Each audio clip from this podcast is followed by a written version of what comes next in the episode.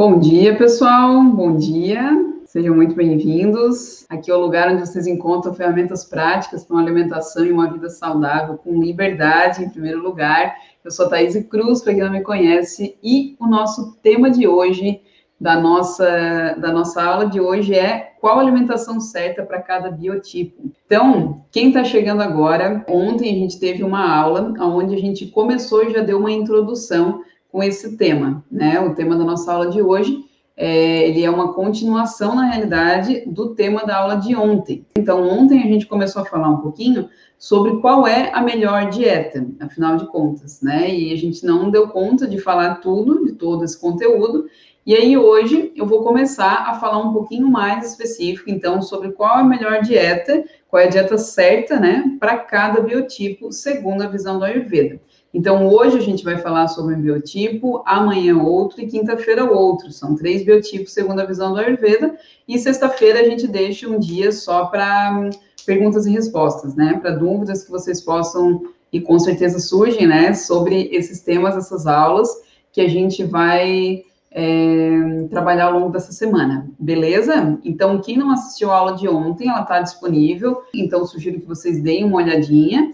E quem já assistiu já vai pegar o bonde andando, né? Já vai ficar um pouquinho mais claro para compreender, certo? Então, galera, vamos lá. É, para começar, o que, que, é importante a gente esclarecer antes de a gente iniciar nesse conteúdo, né? É falar um pouquinho do que, que é a Ayurveda, para quem não conhece, para quem está chegando agora e para quem talvez nunca tenha ouvido falar sobre essa ciência, né? Então, Resumidamente, eu poderia falar uma, uma aula inteira aqui sobre o que, o que é a Ayurveda, mas resumidamente, a Ayurveda, a palavra significa ciência da vida, é, ou conhecimento sobre a vida. Então, tudo que tem vida, seja você, seja os animais, a natureza, tudo que tem vida, o Ayurveda estuda. E o objetivo principal do Ayurveda é fazer com que você viva bem, que você tenha saúde e o Ayurveda nos fala sobre essa possibilidade de viver bem com saúde até os nossos 120 anos de idade, é, e principalmente tendo liberdade. Então, o Ayurveda é uma ciência milenar que data de 6 mil anos atrás, então não é algo que está na moda agora, é algo que já foi testado, comprovado há milênios, isso é muito importante de a gente enfatizar, e ela tem como origem, como berço, a Índia, tá?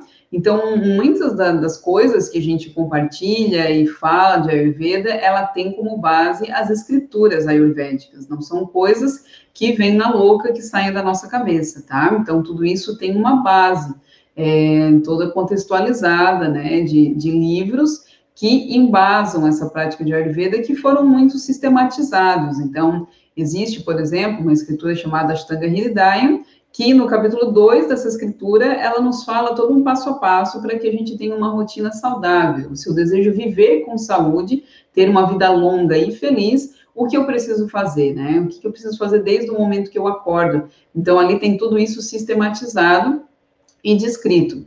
Claro que muitas das coisas que são descritas, a gente precisa fazer algum tipo de adaptação, principalmente quando diz respeito a ervas específicas, que são ervas indianas, ou ervas que é, talvez até nem, nem, existam mais, né, ou práticas, é, coisas que são de 6 mil anos atrás, tá? Então, muitas coisas vão sendo adaptadas para a nossa realidade, e isso também é a Ayurveda, né? A Ayurveda não, não diz que a gente tem que fazer as coisas é, de acordo com o que os indianos fazem. Ele ensina muito que a gente precisa adaptar de acordo com a realidade de onde a gente vive, de onde a gente mora. Isso é a Ayurveda, tá? Então, não é eu, Thaís, querer ficar levando um lifestyle é, indiano, né? Eu preciso me ad adaptar ao local onde eu moro, tá? Então, com essa introdução, a gente começa a entender o quanto o Ayurveda ele é amplo e o quanto ele nos fala sobre a vida como um todo, tá?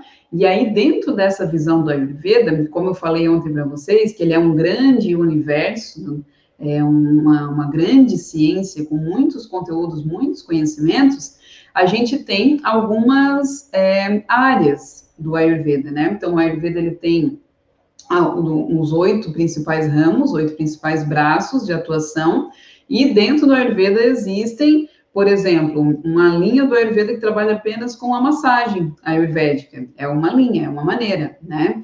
E existe uma linha do Ayurveda, é, um olhar do Ayurveda sobre a alimentação, sobre os alimentos. Então, que é diferente, né? Ele difere um pouco do olhar da nutrição e da medicina moderna, tá? Então, a gente não olha para a alimentação, quando eu olho com uma visão Ayurveda, né? Quando eu coloco um óculos do, do olhar Ayurveda sobre os alimentos, a gente não tem essa visão de divisão, isso são proteínas, isso são carboidratos, são gorduras, nutrientes, eu preciso comer X% disso, X% daquilo. É uma outra visão, tá? Então, muito do que eu vou compartilhar, basicamente toda a base do que eu vou compartilhar com vocês hoje e nas outras aulas dessa semana, tem como base o Ayurveda. Isso é importante deixar claro para não ter confusão, nem choque, nem contraste com outras linhas. Não existe aquilo que é certo, aquilo que é errado, existem diferentes visões, né? Eu olho a alimentação com um óculos,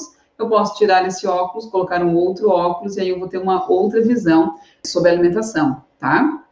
Então, o mais importante de tudo é sempre vocês estarem com esse filtro do discernimento de perceber e escolher o que, que faz mais sentido para vocês, o que, que encaixa mais.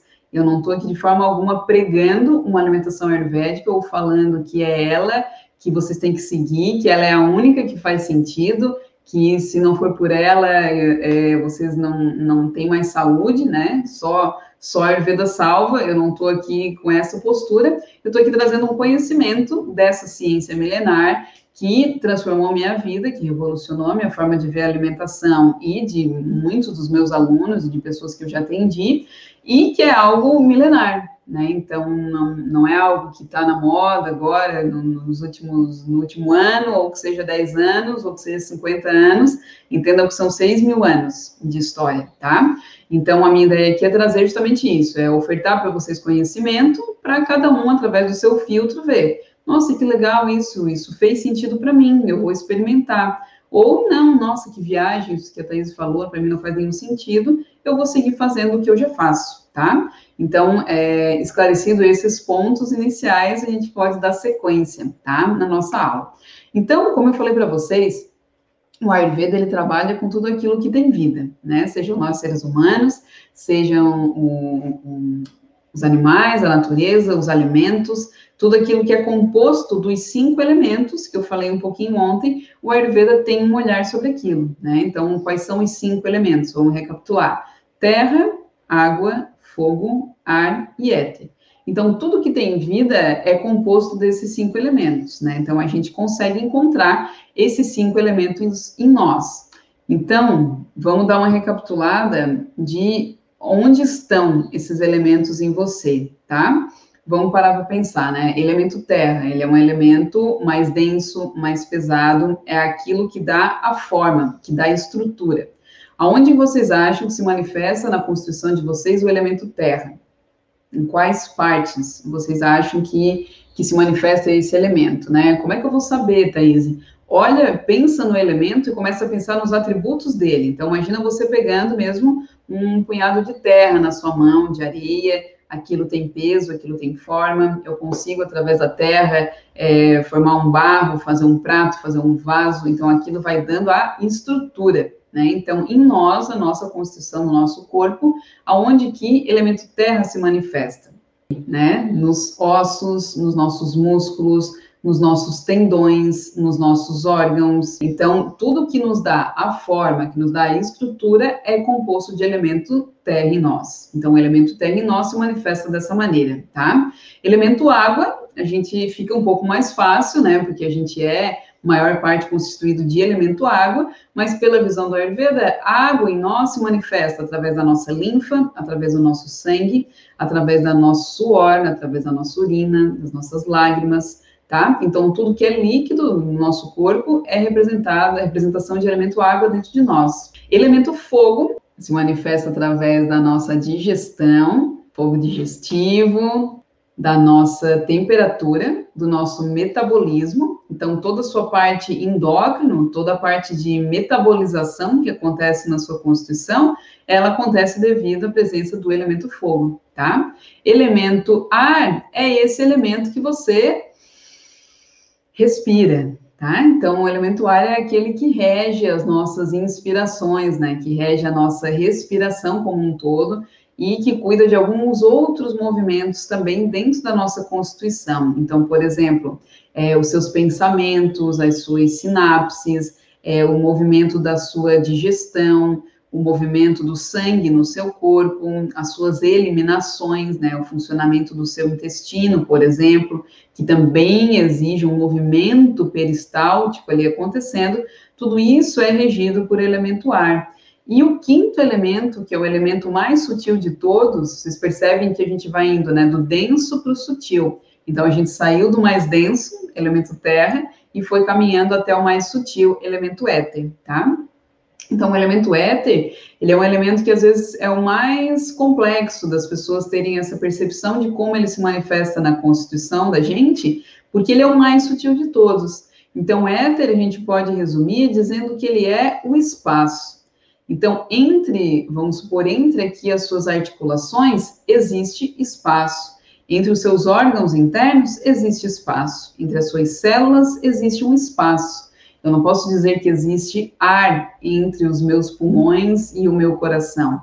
Existe sim um espaço ali entre os órgãos, tá? Então, essa foi uma breve introdução sobre os nossos cinco elementos, porque essa é a compreensão base de a gente começar a entender os biotipos. Então, gente, com essa visão, né, de que todos nós temos os cinco elementos. Ficou claro para vocês, né? Todos nós temos os cinco. O que que acontece, né? O que que determina qual é o meu biotipo? É a presença mais de um elemento do que outro. Então entendam que todos nós temos os cinco elementos. Porém, cada biotipo tem uma presença maior de um elemento, tá? E como que isso é determinado, né? Como é que isso acontece? Isso é determinado no momento da concepção, tá? Então, o que, que acontece no momento da concepção? No momento onde o óvulo da, da sua mãe e o espermatozoide do seu pai se encontraram, tá? O que, que aconteceu naquele momento ali? Naquele momento foi determinado o, a sua constituição, o seu biotipo, o que a gente chama dentro do Ayurveda de dosha. E aqui eu falo dosha raiz, que é aquele seu dosha, o seu biotipo de origem, tá? E isso, dentro do Ayurveda, tem uma palavra que transmite isso, que é chamado de dosha prakriti. Então, não se assustem com essas palavras em sânscrito, elas são estranhas mesmo para o nosso português. É, com o tempo, vocês vão já acostumando os ouvidos, talvez vai ficando um pouquinho mais claro, mas ainda no início vai dar uma enroladinha na língua. E também não é algo que vocês precisem saber né, decorar o nome das palavras em sânscrito, então não se assustem com elas, mas eu acho importante trazer para que isso já vá ficando cada vez mais, ah, doxa para crítica, já ouvi falar disso, entendeu? Que é uma linguagem universal, tá? Então, esse nosso dosha raiz, esse dosha prakriti, essa constituição, esse biotipo de origem, ele é determinado no momento da fecundação, tá? Então, dependendo de como estavam os seus pais no momento da fecundação, isso vai determinar a sua constituição, as suas características. Então, é, dependendo se eles estavam em equilíbrio, se eles estavam em desequilíbrio, se eles estavam com, com uma boa saúde ou não, então, dependendo de como eles estavam naquele momento, isso determinou a sua constituição, tá? Então, eu gosto sempre de dar o exemplo, é como se fosse uma receita de bolo, onde os ingredientes que tem disponíveis ali são cinco ingredientes, né? A gente tem terra, falando bem grosseiramente, tá, galera? A gente tem terra, água, fogo, ar e éter. Então, quando foi feito lá, o universo estava lá mexendo os, pauzinhos para fazer a Thaís para Thaís se manifestar aqui como matéria, ele colocou um pouquinho mais de fogo, colocou um pouquinho mais de ar e éter e colocou um pouquinho menos de terra e água e fez uma mistura única ali que formou esse corpo da Thaís tá? Que é totalmente diferente do corpo da Rose, totalmente diferente do corpo da Cris, totalmente diferente do corpo da Sheila. Então, cada um de nós tem uma constituição única. Então, aqui vocês já começam a entender a beleza de nós sermos quem nós somos. Entendeu? Então, não tem um eu não gosto do meu corpo, eu por que, que eu vim assim? O nosso corpo, ele é perfeito para a gente cumprir o nosso propósito aqui Então, com esse conhecimento do Ayurveda, eu começo a perceber que não existe um corpo melhor do que o outro, não existe um biotipo que é melhor do que o outro. Eu começo então a honrar esse corpo, agradecer por esse veículo e saber que ele é perfeito do jeito que ele é. Então, imaginem assim, ó, não tem como a gente escolher qual dedo da mão é melhor. Todos os dedos da mão cumprem o seu papel, certo? Tem como eu dizer, ah, o dedo polegar é mais importante que o dedo indicador. Todos os dedos, eles têm uma função nesse conjunto que é a minha mão, certo? Então, o nosso corpo, ele tem uma função de, dentro desse conjunto, certo? Então, não tem como eu dizer, ah, é, um dosha que tem predominância de elemento fogo é melhor do que o elemento terra, né? Ou eu sou é uma pessoa que, nossa, a vida inteira eu vivo nessa luta contra a balança, eu tenho uma predominância e eu tenho mais terra e água na minha constituição, então não é um, um biotipo tão bom, é melhor quem é mago de ruim, que tem mais área éter na constituição. Se a gente vê, começa a olhar para os doxas com essa visão, é como se a gente fosse escolher qual é o melhor dedo da mão, entendeu? Todos têm o seu papel, não tem um melhor do que o outro, e sim, cada um com uma função diferente da outra, certo? Então, é, nesse momento da fecundação, foi determinado o nosso biotipo. E esse biotipo, ele nos acompanha, esse dosha raiz, ele nos acompanha até o momento que a gente deixa esse corpo, né? Esse corpo como se fosse uma roupa que a gente coloca quando o nosso espírito, ele, ele desce na matéria e a gente vive a nossa vida aqui de preferência da melhor maneira possível, contribuindo, né, o máximo que a gente pode, para que no final da minha vida eu troque de roupa, né? Eu deixo esse corpo aqui, tá? Então, desde o momento da fecundação até o meu desencarne, esse doce raiz, ele me acompanha, tá? Então, não adianta vocês viverem aí a vida lamuriando, porque o corpo é assim, se retalhando de todas as formas possíveis através de cirurgias, querendo mudar essa é a sua origem, essa é a sua raiz. Quanto mais você se conhece, quanto mais você honra, você ama esse corpo do jeito que ele é, mais saúde você tem. Então, quanto mais próximo a gente vive é, desse doxa raiz, mais saúde nós temos. Quanto mais distantes disso, mais em desequilíbrio, mais adoecidos nós estamos, certo? Então, gente, é, nesse momento da, que acontece essa fecundação, é, naquele momento são determinados né, quais são os elementos principais que vão se manifestar em você. E a partir disso é que surgem os nossos três biotipos, tá? Os três biotipos principais. Como eu falei, todos nós temos todos os elementos. Consequentemente, todos nós temos também a manifestação de todos os biotipos. Porém, naquele momento da fecundação, um elemento ficou mais presente, mais predominante do que outro, tá? Então, vamos supor que na sua receita de bolo ali, predominou um pouco mais o elemento ar e éter. Então, a, a predominância da sua constituição vai ser um biotipo, uma predominância de dosha vata, Tá? Mais uma palavrinha em sânscrito aí para vocês. Se você, no momento da fecundação, ali houve uma predominância de elemento fogo e água, você terá uma predominância de dosha pita na sua constituição. Se houve uma predominância de água e terra, vai haver em você uma predominância de dosha kapha, tá? O que raios é isso, Thaís? Doxa, eu não estou entendendo absolutamente nada. Eu achei que tu ia me dar uma lista de alimentos, do que, que eu devo comer, qual que é o melhor para o meu biotipo ou não. Só que, como eu falei ontem, entendam que não tem como a gente falar de alimentos sem a gente falar do sujeito que come o alimento. Não faz sentido a gente só olhar para o alimento sem olhar para o indivíduo. Eu preciso olhar quem é o sujeito que está comendo aquele alimento, entendeu? Então, a gente precisa olhar para o nosso corpo, a gente precisa entender a nossa fisiologia, a gente precisa ter esse olhar mais profundo, esse olhar que a Ayurveda nos dá de reconhecimento da nossa origem, da nossa essência, tá? Então, esses biotipos, né, esses três grandes doxas, né, que podem ser traduzidos como humores também, é o que vai guiar muito das nossas características. E eu já vou explicar daqui a pouquinho é, o que, que acontece às vezes que isso gera uma certa confusão, né, quando a gente se afasta disso. Então, ficou claro, gente, que no momento da fecundação, se há na minha construção a predominância de ariéter, a minha, meu dosha principal será vata, se há de fogo e água, pita, água e terra, kafa. Mas isso não significa que os outros estão excluídos. Isso é muito importante que vocês tenham claro.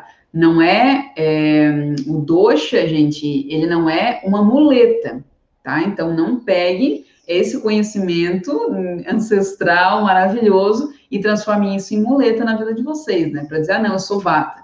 Então agora tudo se, se justifica na minha vida, tudo que eu faço é porque eu sou vata tá? Saiba que você tem todos e isso vai se transformando, vai mudando ao longo da vida. Eu já vou falar um pouquinho mais sobre isso. Vai mudando de acordo com a sua idade, com a, a, o momento do dia, porque nós temos esse dosha raiz, que é o nosso de origem, de essência, que não muda, mas nós temos tchananã, o nosso dosha Nutella, tá? O que, que é o nosso dosha Nutella?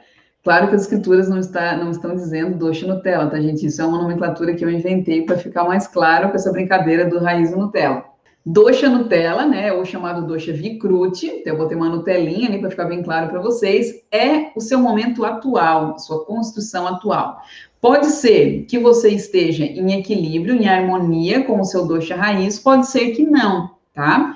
Então, o mais importante, além de a gente ficar nessa loucura, né, que eu vejo que as pessoas quando começam a estudar Ayurveda, muitas vezes elas entram, que é essa loucura de querer saber qual é o meu dosha. Thaís, eu quero que tu me diga qual é o meu dosha, eu preciso saber qual é o meu dosha, porque eu quero me grudar naquela dosha, e aí tudo que eu fizer na minha vida eu quero que esteja combinando com o meu dosha, tá? Isso não é Ayurveda.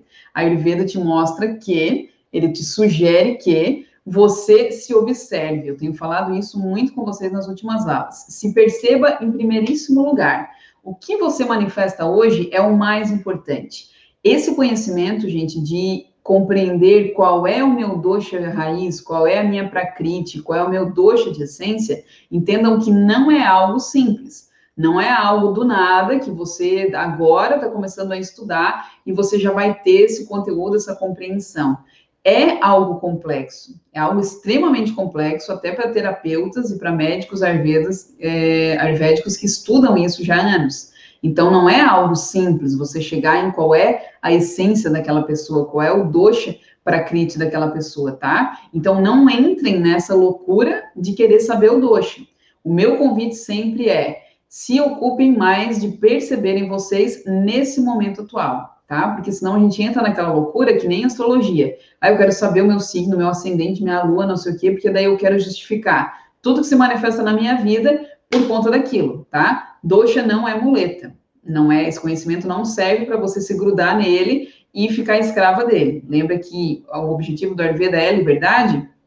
fazer vocês largarem essas muletas, caminhar com as próprias pernas, pegando a saúde de vocês pelas mãos, tá? Então, se ocupem mais em observar vocês nesse momento. Na aula de ontem eu falei muito sobre a observação da fome, da digestão e das eliminações, tá? Quem estava na aula de ontem vai lembrar. Se não estava, essa aula está disponível, vocês podem assistir depois. Então, a observação do meu corpo, da minha construção a cada momento e a busca do equilíbrio dentro daquilo que eu sou é o mais importante. O que, que eu quero dizer com isso? Vamos supor que eu percebo que hoje o meu corpo, por exemplo, ele está se sentindo um pouco mais pesado. Hoje eu estou me sentindo um pouco mais letárgica, eu estou com muco, eu estou com secreção, é, eu estou sentindo meu corpo com retenção de líquido. Então, é isso que você vai trazer a sua atenção, é isso que você vai buscar atuar e tratar já para não encher o copinho. Lembra que eu falei? Quando a gente percebe um desequilíbrio e a gente não cuida, e no outro dia a gente não cuida, e não cuida, e não cuida, e não cuida, isso vai enchendo o nosso copinho até que em determinado momento esse copinho transborda. O transbordamento é a manifestação das doenças, das patologias, tá? Então, o principal objetivo é, se observe agora, como eu estou? Eu estou com algum desconforto, algum desequilíbrio, então eu vou atuar nisso agora. Esse conhecimento ele é importante e é bom que você siga nessa percepção, nesse conhecimento da sua própria vida, da sua própria constituição, mas não é motivo para vocês entrarem nessa loucura de querer loucamente saber o doce, tá? Entendam que é um conhecimento complexo, não é do dia para a noite que a gente chega nessas conclusões, nessas compreensões. Então, o convite é que vocês se observem a cada momento, certo? Então, tá, gente. Então, baseado nessa, nessa visão, né, do nosso dosha raiz, de, da nossa constituição raiz, é, que traz essas divisões, né, de, de dosha vata, dosha pitta, dosha kapha, quais são as características que são atribuídas, então, a cada um desses doshas, né, o que que o Ayurveda nos fala sobre cada um deles. A gente vai começar a falar um pouquinho mais sobre dosha vata, tá? Então, dosha vata é esse que tem a predominância de elementos ar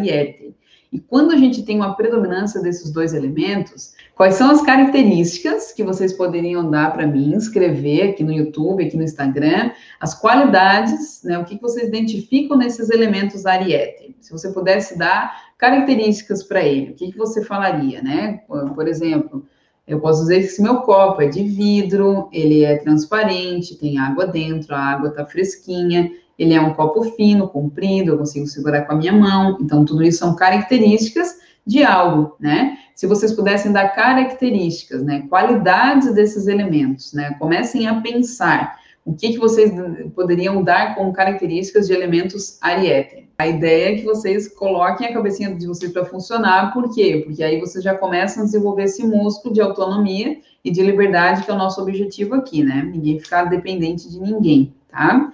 Fluidez, a BBB Moraes falou, que outras características, né? Pensem no ar. Ele é leve, ele é pesado, ele é úmido, ele é seco, ele é frio, ele é quente. Quais são as características que vocês poderiam dar? A Sônia falou leve, leveza, Denise falou, Paula falou flexível, resiliente, leveza, né? Tem surgido bastante. Então tá, galera, é por aí o raciocínio, tá? Quando a gente começa a entender, né, o biotipo, a gente olha sempre para as características daquele elemento, tá? A Thaís falou seco e frio aqui na Irlanda, pelo menos. Ai, que delícia ainda tá na Irlanda, gente. Suavidade, leve, transparente, leve, suave, refrescante. É, aqui no YouTube, leveza, transparência, magreza, a Cris falou, frio, tá? Então, esse músculo que eu quero trabalhando em vocês, tá? Vocês ó, percebam o elemento e consigam fazer esse link, essa associação das características desse elemento, tá? Então, aqui, ó, a gente pode dar como características, né, de um dosha vata, de uma pessoa que tem um biotipo vata predominante, que tem a predominância de elementos ariete na sua constituição, ela vai manifestar quais atributos, né? Seco, leve, frio, áspero, sutil, imóvel, tá? Então, isso faz sentido para vocês? Ele não é úmido, Sônia. O, o, o ar e o éter, pensem bem, né? Vamos supor que você passa um pano na sua casa, na sua cozinha. Eu quero secar aquilo, eu abro as janelas para que o ar entre e seque. Né? Eu coloco a roupa é, no varal. E a gente diz, ah, hoje não tem sol, mas tem vento, a roupa vai secar rápido, né? Então, o vento, ele seca as coisas, ele não é úmido, tá? Umidade do ar é outra parada, tá? Tô falando da, dos atributos, das características do elemento ar e éter. Então, eles têm esses atributos. Aqui tem mais alguns nomes em sânscrito. É, quem está pensando em nomes de filho, que é inspirações, vocês têm algumas inspirações aqui, tá? mas são nomes mais complexos de enrolar a mesma língua, mas como eu falei para vocês, é já para ir adaptando vocês, não achar isso bicho de sete cabeças, entendeu? É só outra língua, né? Não é o fim do mundo, tá? Então, gente, é, isso é uma das coisas mais importantes que vocês tenham isso muito enraizado, tá? Que quando existe a predominância de ar e éter, vão se manifestar esses atributos: seco, leve, frio, áspero, sutil e móvel, tá? Isso seja na sua constituição, seja no alimento, certo? Tá começando a, a, fechar um pouquinho, a ficar um pouquinho mais claro? Vamos seguir então. Então, num biotipo que tem essa predominância, né, numa pessoa que tem esses, é, esses elementos né, presentes, o que, que, a gente pode dizer? É, antes de falar disso, antes de falar do biotipo, né, como que Lembra que eu falei que os elementos, todos eles existem na nossa Constituição, então todos estão presentes em nós. Beleza. Então, todos nós temos os três doshas, Vata, Pitta e Kapha. Eu tenho predominância mais de um do que outro, vocês também, certo? Mas todos existem em nós, beleza? Aquele exemplo que eu dei do, dos dedos da mão. Então, em nós, pensando no nosso corpo, o que que Vata rege em nós, né? O dosha Vata.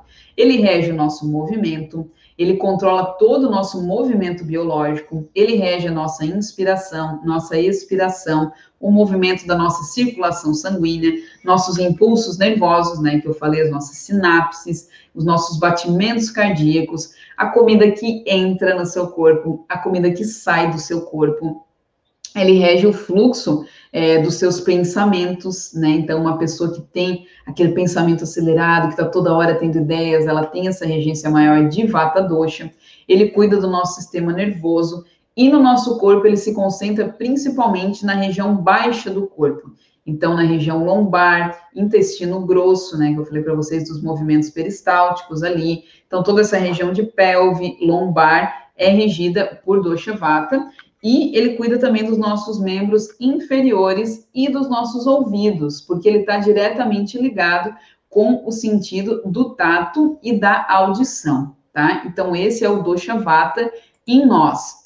Olhando especificamente para uma pessoa que tem aqui uma predominância, né, é, desse biotipo, quais são as características físicas que ela vai apresentar? Aqui eu trouxe a foto é, que é um Vata clássico aqui, esse é o Caetano Veloso, quando ele era jovem, tá? É, hoje ele ainda tem muitas manifestações, né, de, ainda é possível ver no, na constituição dele bastante características de Vata, mas aqui essa foto eu achei muito característica, então por isso que eu trouxe, tá, essa foto dele. É, então aqui, quais são as características de uma pessoa, né, características físicas com o dosha Vata predominante? Ela tem um corpo mais alto ou mais baixo que a maioria. Ela é mais magra, ela tem um tipo físico mais ósseo, sem os músculos tão aparentes. É aquela pessoa que a gente pode, às vezes, ver as articulações, as veias, né? Então é mais fácil de visualizar a estrutura óssea dessa pessoa tem uma tendência, às vezes, a ter articulações, né, que estalam com facilidade. Ela tem uma dificuldade em ganhar peso e ela perde com facilidade. Então, é aquele bom e velho magro de ruim, aquela pessoa que a gente diz, às vezes, nossa, aquela pessoa come, come, come e não ganha peso, né? Desgraçado. Eu tô aqui, já fiz tudo que é tipo de dieta e não perco uma grama. Então, a Ayurveda ensina para gente, né, o porquê que isso acontece. Geralmente, né, como tem essa predominância, essa é um dos atributos de Vata, o frio, ela tem mãos e pés mais gelados e sente muito frio, né? Eu tenho bastante Vata na minha constituição, então o que acontece comigo? Eu posso estar no verão, se eu vou fazer uma viagem para uma praia, eu levo a minha blusa térmica, tá? Eu levo meu lenço, alguma coisa, porque eu tenho horror a passar frio, a pegar vento né? Principalmente nessa região da garganta. Então, eu estou sempre enrolada. Quem sai comigo, assim, eu vou na praia dar uma caminhada, eu levo uma blusinha, eu levo um lenço. Isso é o quê? Neura, loucura? Não, isso é autocuidado. Eu conheço o meu corpo, eu sei que eu sinto frio e que quando eu fico exposta ao frio, eu me desequilibro, então eu cuido da minha constituição, eu conheço como ela funciona, e aí eu vou sempre estar tá me aquecendo, tá? É... A fome e a digestão desse biotipo, ela é instável. Por que, que ela é instável? Porque ele não tem tanta presença de elemento fogo. Então, por ter mais ar e éter, o ar e éter tem essa instabilidade presente, né, na, nas suas características. Então, é aquela pessoa que um dia tem fome, outro dia não tem fome, tem dia que, que ela almoça no horário, tem dia que ela quer ver se está trabalhando, fazendo alguma coisa envolvida em algo que ela gosta, ela esquece totalmente de comer. E isso para outros biotipos é, é, inconcebível, né? É incompreensível. Como que alguém esquece de comer? E um vata às vezes esquece. Se ele está num projeto, se ele está em algo que ele curte muito, principalmente que lida muito com a criatividade dele, né, que ele, como é muito ligado a esse campo das ideias, no campo mental, é muito fácil para ele, né, se envolver em projetos, fazer várias coisas ao mesmo tempo, e quando ele vê, às vezes ele está ali envolvido nisso e realmente ah, esqueci de comer, tá, passou batido, é, nem lembra se teve fome, se não teve fome, tá, então tem essa fome e a digestão também instável, às vezes digere bem, às vezes não digere bem o que comeu, tá, ele pode ter também é, essa tendência a ter ressecamento, seja a pele um pouquinho mais seca, é, aquela pessoas que formam rugas com mais facilidade, né? Ou tem uma, uma compleição facial mais escura, como é, por exemplo, do Gaetano Veloso, vocês veem essa coisa mais é, enrugadinha, assim, uma compleição facial mais fechadinha. Quando a gente falar de outros biotipos, vai ficar mais claro para vocês essa, essa comparação, né? É, pode ter apresentar essa secura também nos cabelos, então cabelos mais secos, mais finos, quebradiço, cabelo seco, aquele cabelo mais fininho, uma tendência maior à caspa. É, os olhos dessas pessoas geralmente são castanhos ou pretos, eles são olhos é, menores, não são olhos que se destacam né, no rosto, são olhos menorzinhos, assim, com cílios um pouquinho mais ralo. A língua dessa pessoa ela pode ser ou mais curta ou muito longa, aquela língua comprida, né? A gente pode, na observação da língua, é, perceber uma língua um pouco mais trêmula, às vezes com marcas de dentes na lateral, que pode ser um, um, um sinal ali de uma ansiedade, de um desequilíbriozinho é, de vata. As unhas, às vezes, também mais ressecadas, né? Unhas mais frágeis, mais quebradiças, mais sensíveis, assim, aquelas unhas que lascam muito é muito fácil. E aí, na relação aqui, né, com, a, com as fezes, né, como a sede, uma das sedes de vata no nosso corpo é o intestino grosso, essa pessoa, quando em desequilíbrio, não estou dizendo que todos os vatas são assim, né? Existe um vata em equilíbrio, existe um vata levemente agravado, existe um vata hiperagravado, é, e, e ele pode manifestar quando em desequilíbrio é, constipação, então fezes ressecadas, aquele cocô de, de, que a gente diz cocô de cabrito, sabe? Bolinhas secas, né? Ressecadas. Às vezes, desde a infância, essa criança já manifesta isso, segue manifestando isso é, na fase adulta também. Então, isso pode se manifestar, tá? E aí você pode estar pensando, nossa, mas eu tenho umas características, mas eu não tenho outras. E isso é porque, lembram que vocês todos têm todos os elementos, todos têm os três doxas? Então, não é que você vai ser é, Ctrl-C, Ctrl-V total do que se manifesta no Vata. Você pode ter algumas características e você vai percebendo isso em você, tá? Sempre esse convite, né? Se observe, vá fazendo essa leitura da sua constituição, da, ao longo da sua vida, como que foi, tá? Então, para Vata, essa questão, né, só concluindo a questão da, das eliminações, ele é algo que não é tão simples, né? Ele tem essa tendência à prisão de ventre, tem às vezes uma evacuação mais difícil, mais dolorosa.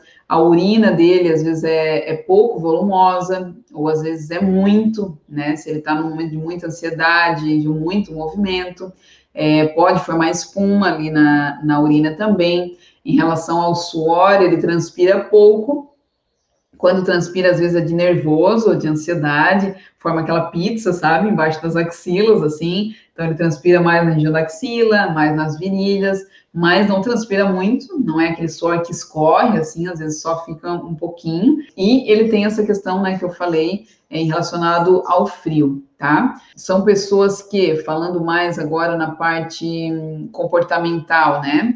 São pessoas, são pessoas que o que, que vai acontecer? Como eles gostam muito de interação, relacionado a movimento, eles vão ter uma tendência a gostar de movimento, de atividade física, eles têm muita energia, gostam de atividades em grupo, não gostam muito de fazer coisas individuais, então adora, por exemplo, jogar futebol, jogar vôlei, corrida, tudo que é em grupo e, que ele pode se conectar e ele pode se comunicar, ele gosta, né? Então ele tem energia para atividade física, mas ele não tem muita resistência. Então ele tem picos, né, de energia, sim, mas não tem muita é, muita resistência. Às vezes tem uma tendência a ter uma exaustão quando faz um exercício é um pouquinho mais pesado, né? Ele tem pouca estrutura muscular também para um exercício mais pesado, mais de contato, mais intenso. Pode dar, às vezes, a impressão, dependendo de que ele é meio desajeitado, tá? Pode ter uma tendência maior a fraturas também, por ter essa constituição mais frágil, né? É, dentro da, do Ashtanga Hridaya é descrito que Vata é a pior constituição. Ele fala assim, né? Que é a mais fraca, a mais pobre. E se você se identifica com Vata, não fique triste, não chore, tem a sua beleza também. Mas em relação à saúde, o Ashtanga Hridaya nos fala isso, né? Que é a pior.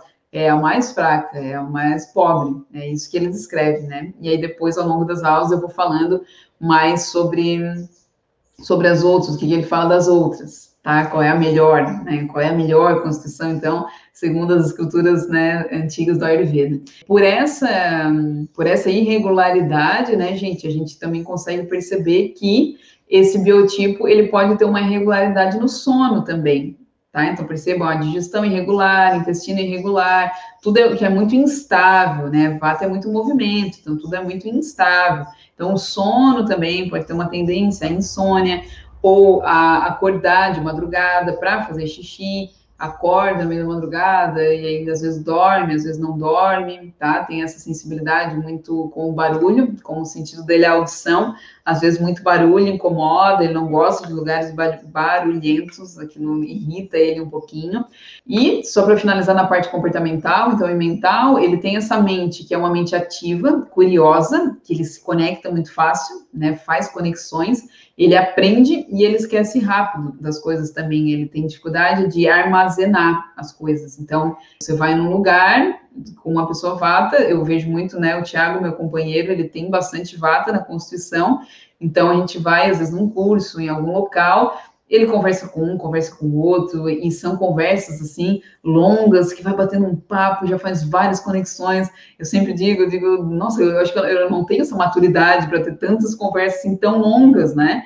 Porque o Vato tem essa, essa beleza, né, de fazendo conexões muito fáceis com tudo. Daqui a pouco ele vê, eu sabia que aquela pessoa é amiga daquela, que fez aquele curso e tal, tal, tal. Então, descobre coisas, assim, sobre aquelas pessoas em instantes, né? Eles têm essa facilidade de comunicação, de conexão. Então, tem muita ligação com as artes, né? Tem essas profissões como músico, pintores, pessoas que trabalham com comunicação, é, que gostam dessas conexões, né? Muito, é, é, muito característico desse temperamento, que é um temperamento mais alegre, mais animado, ele gosta de mudanças, então é movimento. Né, não gosta de rotina, de fazer toda a vida a mesma coisa, acha tudo isso muito chato, tá? Então, ele é de fácil adaptação, tá? Um Doshavata. Entrando agora na parte, então, da alimentação. Se a gente entendeu, então, que esse biotipo, ele tem predominância de arieta, ele tem tudo, todas essas características que eu comentei com vocês. Vamos começar a pensar é, que a nossa alimentação, a gente sempre deve buscar o equilíbrio pelo oposto. Então, se eu sou uma pessoa que tem muita leveza, muita secura, muito frio, a busca do equilíbrio deve ser sempre pelo oposto. Exemplo, isso que eu falei para vocês: leva um casaquinho, leva um lenço, é, toma um chazinho, aquece os pés, as mãos, bota uma meia, né? Então, é, sempre a busca do nosso equilíbrio, ela deve vir pela busca do pelo oposto, tá? Então, com esse raciocínio, quando a gente olha para a alimentação, deixa eu colocar aqui, olhando para esses dois pratos aqui, né? Eu vou ativar os comentários. O que, que vocês acham que seria mais benéfico para um vata, para que ele tenha uma manutenção da saúde? Aqui eu peguei dois exemplos bem extremos, né? Vamos pensar que uma pessoa com dosha vata que ela esteja com muito frio, ela está perdendo peso, ela está com a mente muito instável, ela está com insônia, então, ela está com esses atributos se manifestando em desequilíbrio, em excesso, vamos porque ela está transbordando já o copinho, né? Com essa visão e com essa compreensão que eu falei para vocês, né? Que o equilíbrio se dá através do equilíbrio com o oposto. Olhando para esses dois elementos, qual vocês acham que, é, que seria o mais benéfico para essa pessoa que está com essas características que eu falei? Qual seria o melhor para ela consumir? Eu estou com Vamos pegar esses três atributos, né? Frio, estou me sentindo é, com secura e com muita leveza. O creme, a sopa, tá? Então, esse é um raciocínio, essa é a virada de chave, tá? Que isso que vai trazer liberdade para vocês, não é vocês ficarem loucamente, qual é meu doxa, qual é a lista, qual é a tabela, o que, que eu tenho que comer agora? É o raciocínio do olhar para os atributos e buscar sempre o equilíbrio com o oposto tá? Então, se eu olho para um prato de alface, de folhas verdes cruas, esse alimento ele é o quê? Ele é frio, ele é leve e ele é seco. Ah, então quer dizer que o vata nunca vai poder comer uma salada? Não é isso que eu estou dizendo. Estou dizendo que se ele está em desequilíbrio, é bom que ele busque naquele momento o oposto. e de que forma que ele, se ele deseja consumir né, uma salada crua, fria e leve, ele pode agregar peso, umidade para essa salada. Colocando, por exemplo, a Tânia ainda falou, acho um saco comer salada no frio. Exatamente, Tânia, não, eu também não tenho nenhuma vontade de comer. Como que a gente pode agregar atributos para o equilíbrio, né? Nesse caso de uma salada crua, fria e leve. Posso acrescentar um azeite de oliva, por exemplo, Posso colocar algumas oleaginosas, colocar nozes, colocar castanhas, posso colocar pedaços de abacate. Abacate ele é frio, mas ele é pesado e úmido e oleoso. Então vai contribuir também, tá? Então entendam que essa é a virada de chave, esse é o raciocínio um músculo que eu quero que vocês vão trabalhando para poder ter liberdade. Eu tô lá num buffet e tô percebendo o meu corpo. Cara, eu tô morrendo de frio, eu tô me sentindo seco, minhas fezes estão ressecadas, minha boca tá cabelo, pele, tô me sentindo leve, tô meio aéreo, tô meio, não tô com facilidade de foco. Eu não vou encher meu prato, bater um pratão de salada é, crua, que é leve, frio e seco, com os mesmos atributos. Se eu faço isso, eu vou fazendo o quê? Enchendo o copinho. Então, semelhante, ele atrai semelhante, oposto trata oposto. Vou repetir: semelhante atrai semelhante, oposto trata oposto, certo? Então, posso comer salada se eu quiser, mas eu vou trazer alguns elementos a mais que vão agregar nela o oposto, para que eu entre em equilíbrio, né? E aqui daí esse exemplo ali clássico, que é o oposto de o que? Um creme de abóbora, né? é, abóbora é pesadinho. Então, gente, o raciocínio, né, para a gente concluir aqui, a gente vê que esse creme de abóbora, ou talvez seja um creme de cenoura, ou das duas juntas, né, ele vai agregar o quê? Esse peso, essa humildade, esse quentinho. E aí tem até uns temperinhos, né, que a gente pode utilizar que aí eu vou falar mais disso lá na Semana dos Temperos, né? Tá com as inscrições abertas, começa dia 25, na segunda-feira que vem. Todo mundo pode participar, é totalmente gratuito, tá? O link tá ali na minha bio para quem quiser fazer a sua inscrição. Então, através dos temperos, a gente consegue essa liberdade também, né? Eu vou usar, por exemplo, gengibre seria uma das melhores especiarias para vata. Por quê? O gengibre fresco, né? Porque ele é úmido, ele é quente, ele é uma especiaria que tem uma potência quente, e ele vai gerar esse, esse aquecimento, ele é uma raiz, né? Então, ele tem esse atributo pesado também na sua constituição, diferente um pouco do gengibre em pó, que aí já seria mais seco, ele tem esses atributos, mas é um pouco mais seco.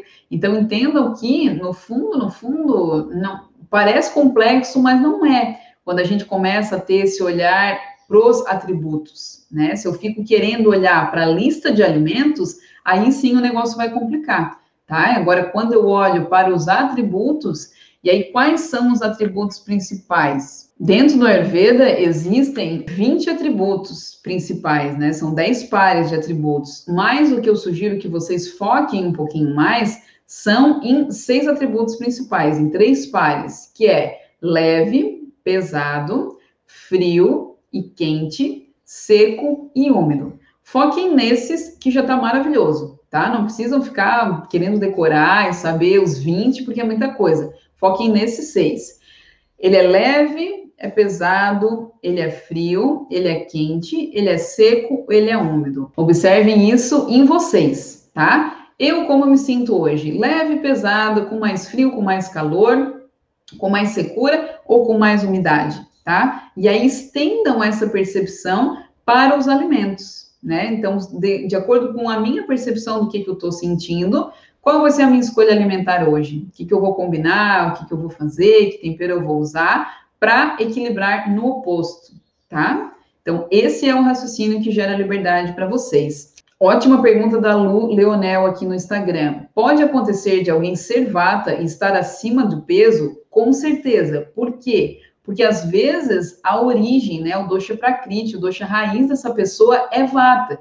Porém, agora ela está em desequilíbrio. Então, ao invés de ela ser uma pessoa que tem um peso equilibrado ou que tem até essa dificuldade de ganhar peso, de acordo com o estilo de vida dela, do que ela foi construindo ao longo da vida dela, hoje ela pode se encontrar em desequilíbrio e aí ela pode estar acima do peso, né? Uma ótima pergunta, porque é muito comum isso acontecer. E o oposto também, né? Uma pessoa que tem um biotipo CAFA, que tem mais dificuldade de perder peso, ela pode estar manifestando o oposto agora, tá? Então, sempre é a percepção de observar aquilo que eu falei para vocês, né? Como que eu estou agora. Então, eu vou focar a minha atenção em equilibrar, em buscar saúde, harmonia, equilíbrio na minha construção com aquilo que estava se manifestando em mim agora, tá? A Isabela disse que tem sentido vontade de coisas leves. Então, essas vontades, gente, que o nosso corpo vai manifestando, é muito importante que vocês ouçam e deem atenção a isso, porque isso é o quê? É um desejo do corpo, é, um, é uma maneira inteligente que o seu corpo tem de se equilibrar. Então, se eu estou sentindo, nossa, que vontade de, de tomar uma sopinha, vá lá e tome a sopa, mesmo que esteja quente lá fora, mesmo que você esteja aí na beira da praia. Tá afim de tomar sopa? Tome sopa tá? Ai, nossa, eu tô, hoje eu não tô afim de almoçar, tô afim de comer uma fruta, um negócio, um suco, um açaí, sei lá eu. Faça isso, tá? Honre o seu corpo e os sinais que o corpo dá. Claro que com o tempo a gente vai trabalhando essa musculatura e vai conseguindo perceber o que, que é um real desejo e o que, que é uma sabotagem, né? Porque às vezes surgem sabotadores. Aí hoje eu dou vontade de leite condensado. Então, assim, a Thaís falou que é para ouvir, eu vou ouvir, né? Talvez você esteja com vontade de doce. Doce é, uma, é um sabor que tem predominância de elementos terra e água, então talvez seja de uma forma inconsciente o seu corpo desejando um pouco mais de terra, um pouco mais de aterramento, tá? Então a gente precisa ter esse filtro de discernimento também, tá? Certo, galera? Um beijão, até mais.